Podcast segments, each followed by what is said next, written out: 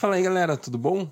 Muito legal estarmos juntos. Hoje é o nosso nono dia juntos e a gente vai ler hoje Gênesis 17 e 18 e também Mateus capítulo 9. Vamos orar e a gente já começa a nossa leitura. Deus, obrigado por esse dia, obrigado pelo teu amor, obrigado pela tua graça, pela tua bondade que é tão forte nas nossas vidas. Obrigado porque as tuas misericórdias se renovaram sobre nós essa manhã, Deus, e nós podemos assim viver com a esperança, sabendo da sua fidelidade, sabendo que o Senhor é fiel hoje conosco, o Senhor é por nós. E se Deus é por nós, quem pode ser contra nós? Pai, eu peço que cada um de nós possamos viver com a consciência de que o Senhor está ao nosso lado o tempo todo, o dia todo, Pai. Muito obrigado. Fica aqui com a gente. Eu peço que a tua palavra traga revelação, que durante a leitura da tua palavra nossos olhos se abram para conhecer mais de ti e saber mais de quem o Senhor é. Em nome de Jesus. Amém. Vamos lá, Gênesis 17. Quando Abrão estava com 99 anos de idade, o Senhor lhe apareceu e disse: Eu sou o Deus Todo-Poderoso. Ande segundo a minha vontade e seja íntegro. Estabelecerei a minha aliança entre você e mim, e multiplicarei muitíssimo a sua descendência. Abrão prostrou-se com o rosto em terra, e Deus lhe disse: De minha parte, esta é a minha aliança com você. Você será o pai de muitas nações. Não será mais chamado Abrão, seu nome será Abraão, porque eu o constituí pai de muitas nações. Eu o tornarei extremamente prolífero de você farei nações e de você procederão reis.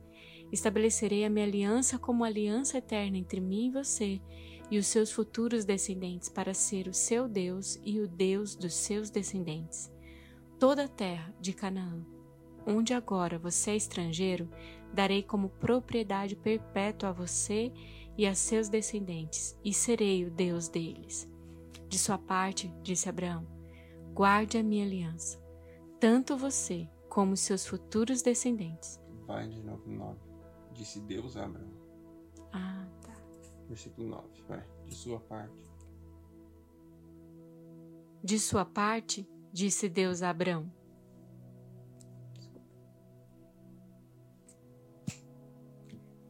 Versículo 9. De sua parte, disse Deus a Abraão: Guarde a minha aliança, tanto você como seus futuros descendentes esta é a minha aliança com você e com os seus descendentes, aliança que terá que ser guardada. Todos os do sexo masculino entre vocês serão circuncidados na carne. Terão que fazer essa marca, que será o sinal da aliança entre mim e vocês. Da sua geração em diante, todo menino de oito dias de idade entre vocês terá que ser circuncidado, tanto os nascidos em sua casa quantos que forem comprados de estrangeiros e que não forem descendentes de vocês. Sejam nascidos em sua casa, sejam comprados, terão que ser circuncidados. Minha aliança, marcada no corpo de vocês, será uma aliança perpétua. Qualquer do sangue masculino que for incircunciso, que não tiver sido circuncidado, será eliminado do meio do seu povo, quebrou a minha aliança.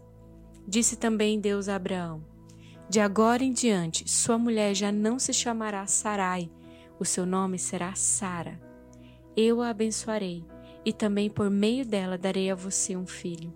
Sim, eu a abençoarei, e dela procederão nações e reis de povos. Abraão prostrou-se com o rosto em terra, riu-se e disse a si mesmo: Poderá um homem de cem anos de idade gerar um filho? Poderá Sara dar à luz aos seus noventa anos? E Abraão disse a Deus: Permite que Ismael seja o meu herdeiro. Então Deus respondeu: Na verdade, Sara, sua mulher, lhe dará um filho, e você lhe chamará Isaque. Com ele estabelecerei a minha aliança, que será aliança eterna para os seus futuros descendentes. E no caso de Ismael, levarei em conta o seu pedido também o abençoarei. Eu o farei prolífero e multiplicarei muito a sua descendência. Ele será pai de doze príncipes e dele farei um grande povo. Mas a minha aliança eu estabelecerei com Isaque, filho que Sara dará a você no ano que vem, por esta época. Quando terminou de falar com Abraão, Deus subiu e retirou-se da presença dele. Naquele mesmo dia, Abraão tomou seu filho Ismael, todos os nascidos em sua casa e os que foram comprados, todos os do sexo masculino de sua casa, e os circuncidou, como Deus lhe ordenara. Abraão tinha 99 anos quando foi circuncidado, e seu filho Ismael tinha 13. Abraão e seu filho Ismael foram circuncidados naquele mesmo dia, e com Abraão foram circuncidados todos os de sua casa, tanto os nascidos em casa como os comprados de estrangeiros. Gênesis 18 O Senhor apareceu a Abraão perto dos carvalhos de Manré, quando ele estava sentado à entrada de sua tenda na hora mais quente do dia. Abraão ergueu os olhos e viu três homens em pé, a pouca distância. Quando os viu, saiu da entrada de sua tenda, correu ao encontro deles e curvou-se até o chão. Disse ele: Meu senhor, se mereço seu favor, não passe pelo seu povo sem fazer uma parada. Mandarei buscar um pouco da água para que lavem os pés e descansem debaixo desta árvore. Vou trazer a vocês também o que comer para que recuperem as forças e prossigam pelo caminho agora que já chegaram até este seu servo. Está bem, faça como está dizendo, responderam. Abraão foi apressadamente à tenda de Sara, e à tenda de Sara e disse: Depressa, pegue três medidas da melhor farinha, amasse, amasse-a e faça uns pães. Depois correu ao rebanho e escolheu o melhor novilho, e deu um a um servo, que se apressou para prepará-lo. Trouxe então coalhada, leite e o novilho que havia sido preparado, e o serviu.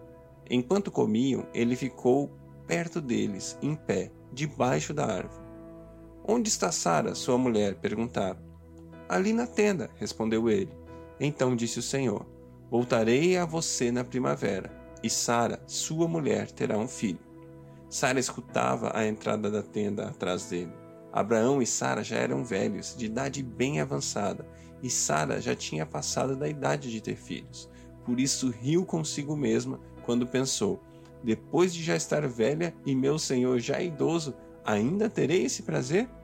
Mas o Senhor disse a Abraão: Por que Sara riu e disse: Poderei realmente dar à luz agora que sou idosa? Existe alguma coisa impossível para o Senhor? Na primavera voltarei a você, e Sara terá um filho. Sara teve medo e por isso mentiu. Eu não ri, mas ele disse: Não negue, você riu. Versículo 16: Quando os homens se levantaram para partir, avistaram lá embaixo Sodoma, e Abraão os acompanhou para despedir-se. Então o Senhor disse: Esconderei de Abraão o que estou para fazer? Abraão será pai de uma nação grande e poderosa, e por meio dele todas as nações da terra serão abençoadas pois eu o escolhi, para que ordene aos seus filhos e aos seus descendentes que se conservem no caminho do Senhor, fazendo o que é justo e direito, para que o Senhor faça vir a Abraão o que lhe prometeu. Disse-lhe, pois, o Senhor: As acusações contra Sodoma e Gomorra são tantas que o seu pecado é tão e seu pecado é tão grave que descerei para ver o que eles têm feito, se aquilo que eles têm feito corresponde ao que têm ouvido senão eu saberei. Os homens partiram dali e foram para Sodoma, mas Abraão permaneceu diante do Senhor. Abraão aproximou-se deles, aproximou-se dele e disse: Exterminarás o justo com o ímpio? E se houver cinquenta justos na cidade, ainda a destruirás e não pouparás o lugar por amor dos cinquenta justos que nela estão? Longe de ti fazer tal coisa, matar o justo com o ímpio, tratando o justo e o ímpio da mesma maneira, longe de ti, não agirá com justiça o juiz de toda a terra?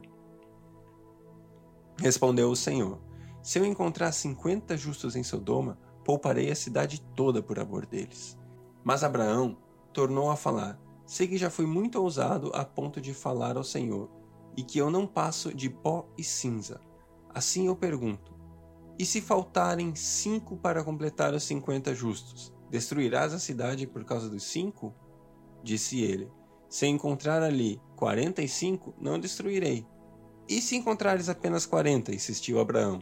E ele respondeu: Por amor dos quarenta, não destruirei. Então continuou: Não tire, Senhor, mas permita-me falar. E se apenas trinta forem encontrados ali? Ele respondeu: Se encontrar trinta, não a destruirei. Prosseguiu Abraão: Agora que já fui tão ousado falando ao Senhor, pergunto: E se apenas vinte forem encontrados ali? E ele respondeu: Por amor aos vinte, não a destruirei. Então Abraão disse ainda: Não tire, Senhor, mas permite-me falar só mais uma vez. E se apenas dez forem encontrados? Ele respondeu: Por amor aos dez, não a destruirei. Tendo acabado de falar com Abraão, o Senhor partiu e Abraão voltou para casa. Mateus 9 Jesus cura um paralítico. Entrando Jesus num barco, atravessou o mar e foi para sua cidade.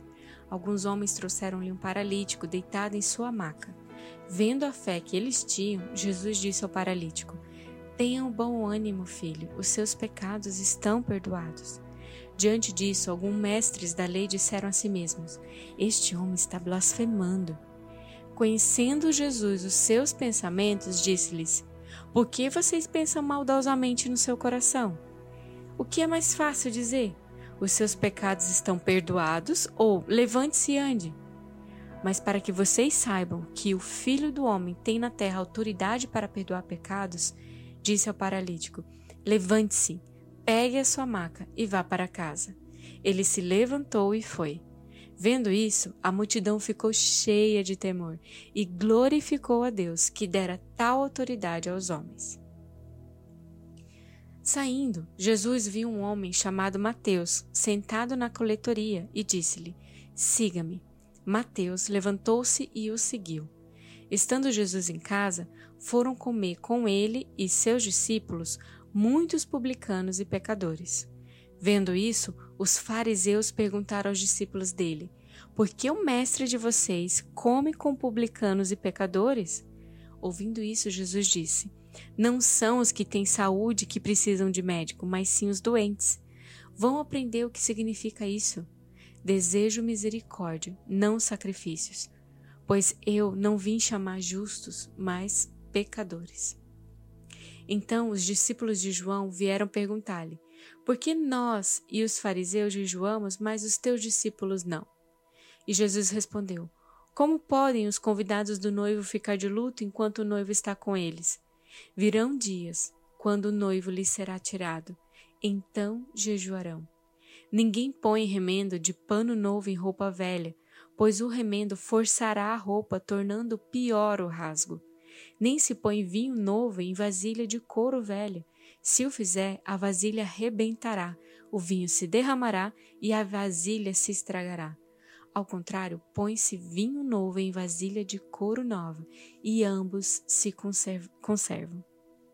Falava ele ainda quando um dos dirigentes da sinagoga chegou, ajoelhou-se diante dele e disse: Minha filha acaba de morrer.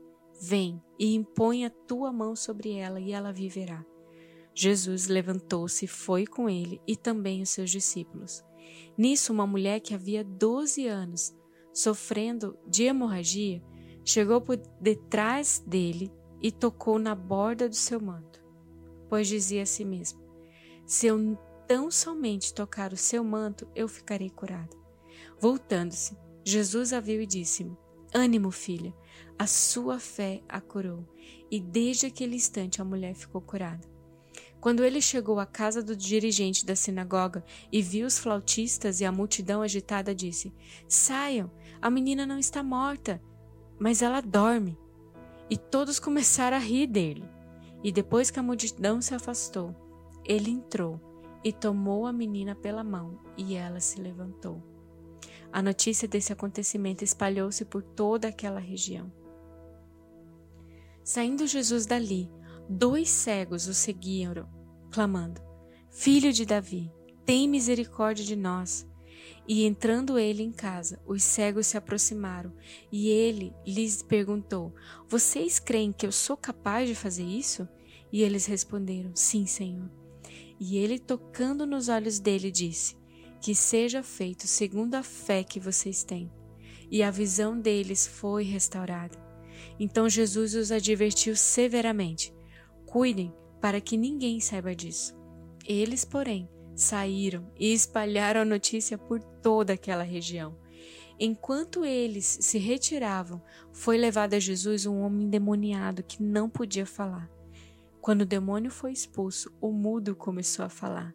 A multidão ficou admirada e disse: Nunca se viu nada parecido em Israel. Mas os fariseus diziam: É pelo príncipe dos demônios que ele expulsa demônios.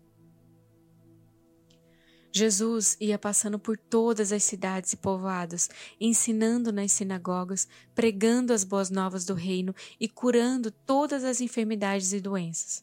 Ao ver as multidões, ele teve compaixão delas, porque estavam aflitas e desamparadas como ovelhas sem pastor. Então disse aos seus discípulos: A colheita é grande, mas os trabalhadores são poucos. Peçam, pois ao Senhor da colheita que envie trabalhadores para a sua colheita.